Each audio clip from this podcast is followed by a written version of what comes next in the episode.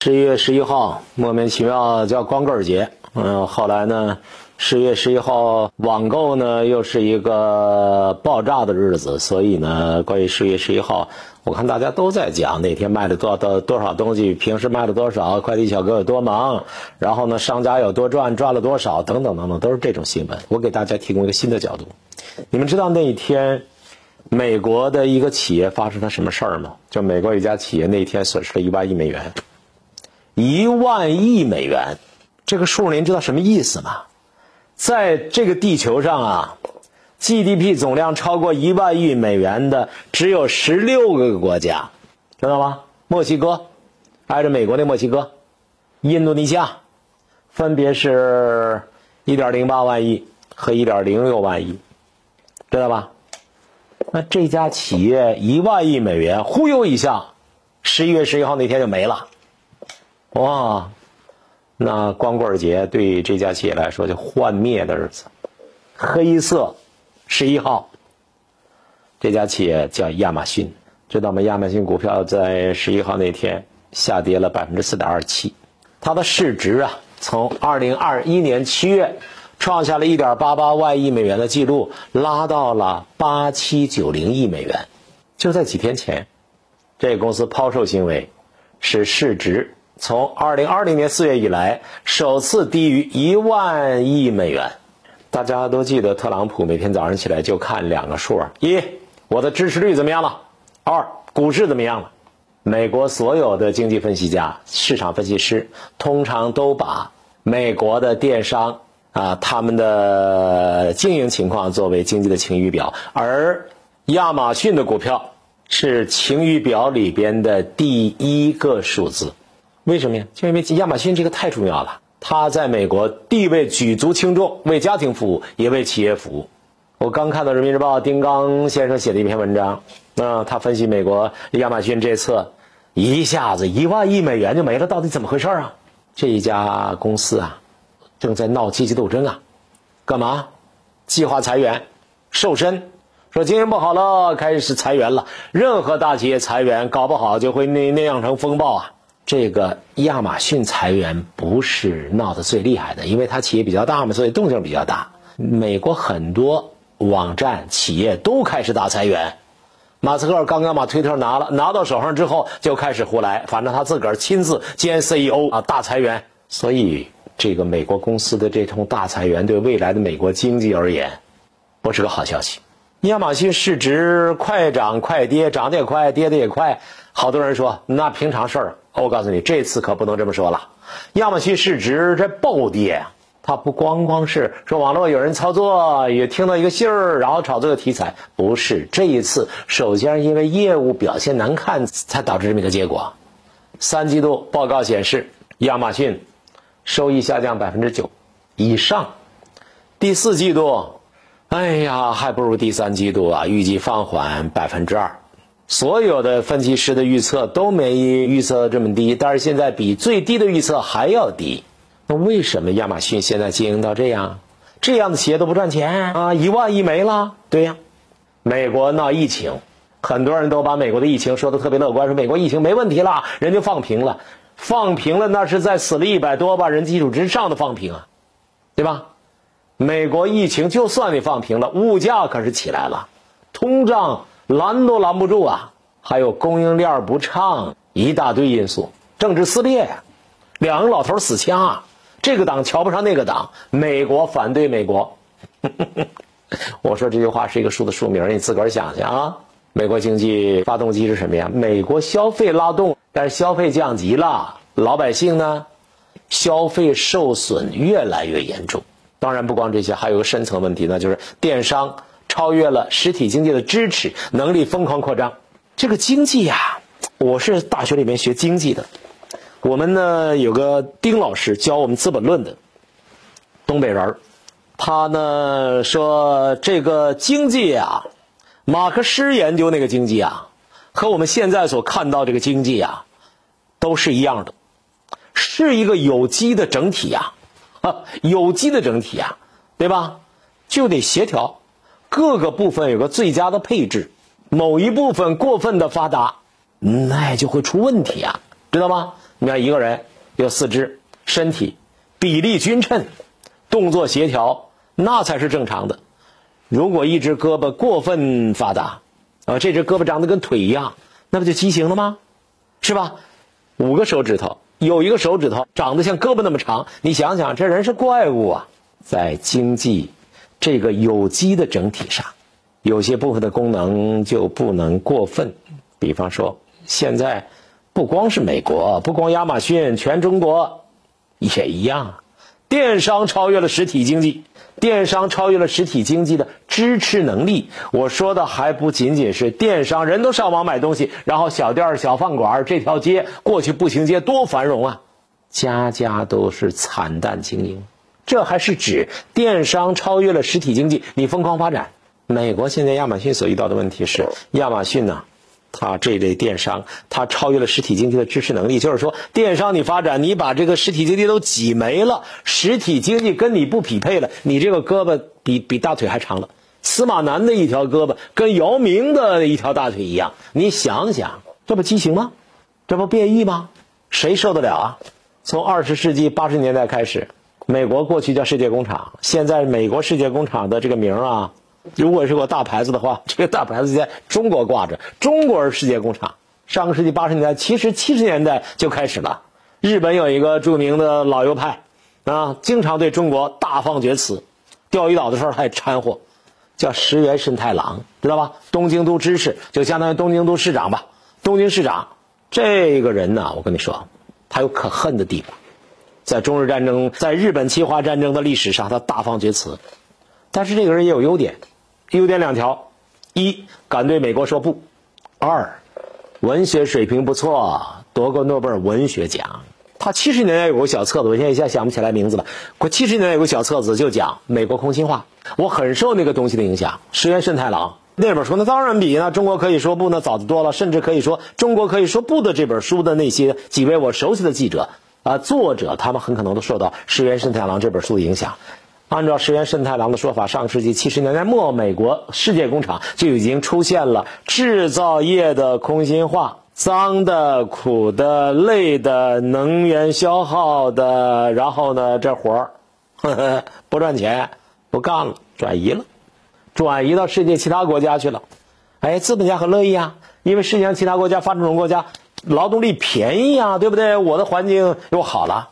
所以那些到中国来指责中国发展环境出问题的那些人，他们看到的没有错，说的也没有错，但是只是没有讲到美国的产业空心化，美国把这些呢都转移到其他国家去，然后呢，美国变成一个花园办公的环境，坐在电脑前享受着优雅的环境，喝着咖啡，对吧？你们好日子了，你们办公室是那样的，我们这边一片工地，暴土扬长，当然污染呀，对吧？地表水、地下水，过去很多年呀。亚马逊电商开始崛起，比咱崛起的早，靠的是什么呀？按照人民日报丁刚的说法，靠的是中国制造，中国大量的、足量的、优质的产品，让美国老百姓，人家美国人穿袜子，什么穿两天，穿完了之后不洗，直接扔了，那衣服那消费，哇，中国人就给人家提供大量的廉价的、优质的，恐怕做不好的。那种中国制造，中国制造支持了美国电商，美国电商的崛起和中国制造是分不开的。现在实体的经济跟不上你电商的发展了，白宫也意识到这个问题了。二零零八年金融危机之后呀，当时总统是奥巴马，是吧？然后是特朗普，然后拜登，三届总统个个嘴上都说要把政策重点转向重振美国制造业。尤其特朗普为了重振美国制造业，那动作那个大是吧？那嘴那个大。但是说的最漂亮的是奥巴马，奥巴马讲要重振美国制造业，Made in American。奥巴马努力没有成果，从特朗普到拜登，他们想了一个绝招，想了什么绝招？与中国脱钩，断链，啊，断掉那个死，断掉那个链子，与中国脱钩断链，从而迫使美国制造业，美国制造业回归或者重建。呵呵呵折腾很厉害，但效果明显吗？不明显呀。美国人干得了中国人干的这些活吗？造桥修路，大量的体力劳动、蓝领的活美国你看看多少胖子，多少人懒得要死，每周工作时间有多短，他们干不了这活儿。地主怎么能干长工的活呢？美国今年引了就业增加，有些好现象，是吧？我看丁刚的文章分析的很好，就业是增加了，但就业增加，尤其是特朗普那时候，就业增加不是什么制造业回来了，你是靠服务业拉动。现在美国制造业回归，那包括把人家台台积电的生生的拉到美国去，拉美国去。你现在制造业回归，集中在高科技啊，高科技领域啊。所以美国专家也说了，美国制造业啊。可能会保持强大的优势，但主要是在高科技领域当中。像美国这样的国家，一个国家它那么大，你仅仅靠几个门类的制造业，或者仅仅是靠呢把高端控制在自己手上，你是不可能长久的维持美国在全球的经济、金融、贸易领域或其他领域的当中的这些霸权的。你怎么扭转啊过度虚拟化、过度金融化的问题啊？美国人不就是嘎金子换银子，然后就玩虚拟吗？玩脱实向虚吗？中国一度，我们有些人脑子发晕呐，也跟人家玩 P to P 啊，玩互联网金融家啊，甚至玩金融产品设计，热衷于这玩意儿能创造生产力吗？这么大国家十四亿人，靠这东西支持，美国的几亿人都支撑不了，对不对？中国现在的产业链，我们是全产业链。所有的都在内，当然了，最小的芯片我们还做不出来，我们有些卡脖子的工程不够。假以时日，中国一定都能做出来，这个信心得有。相反，美国人有没有信心？就是你靠几个门类的特权高端掌握在手上，然后美国人解决你的问题。如果你没有一个大规模的、多层次的、全方位的，像中国这样的产业集群效应、制造业的系统，不光这个，还得有物流呢。你问刘强东，他物流有多强大？多少钱砸到物流上，还得基建呢，还得有蓝领呢，大量的蓝领支持，没蓝领，没蓝领，这个都活谁干呀？都是大爷，都在屋里玩手机，然后就制制造业就起来了。不行，你把手机放下，然后呢，流水线上操作，机器人呢也得需要大量蓝领呀。所谓的回归啊，什么制造业回归美国，现在看起来。美国经济过度金融化、过度虚拟化，这也就是美国人脱实向虚，活不干了，哈哈哈，全玩轻巧的，全玩虚的，全等着全世界收割韭菜。美国经济现在有一个根本性的缺陷。打个比方说吧，我跟隔壁王奶奶讨论过这个问题。好，现在大灾难来了，画地为牢了，民族国家，然后我们就开始封闭了。这美国人脱要脱要脱开全球化嘛？自个儿干自个儿的，行，就算你能搞成了，那好，我来问你，中国缺什么？我们中国当然不闭关自守，是你封我啊，你这边封了我，此处不留爷，自有留爷处，是吧？处处不留爷，爷爷拖八路。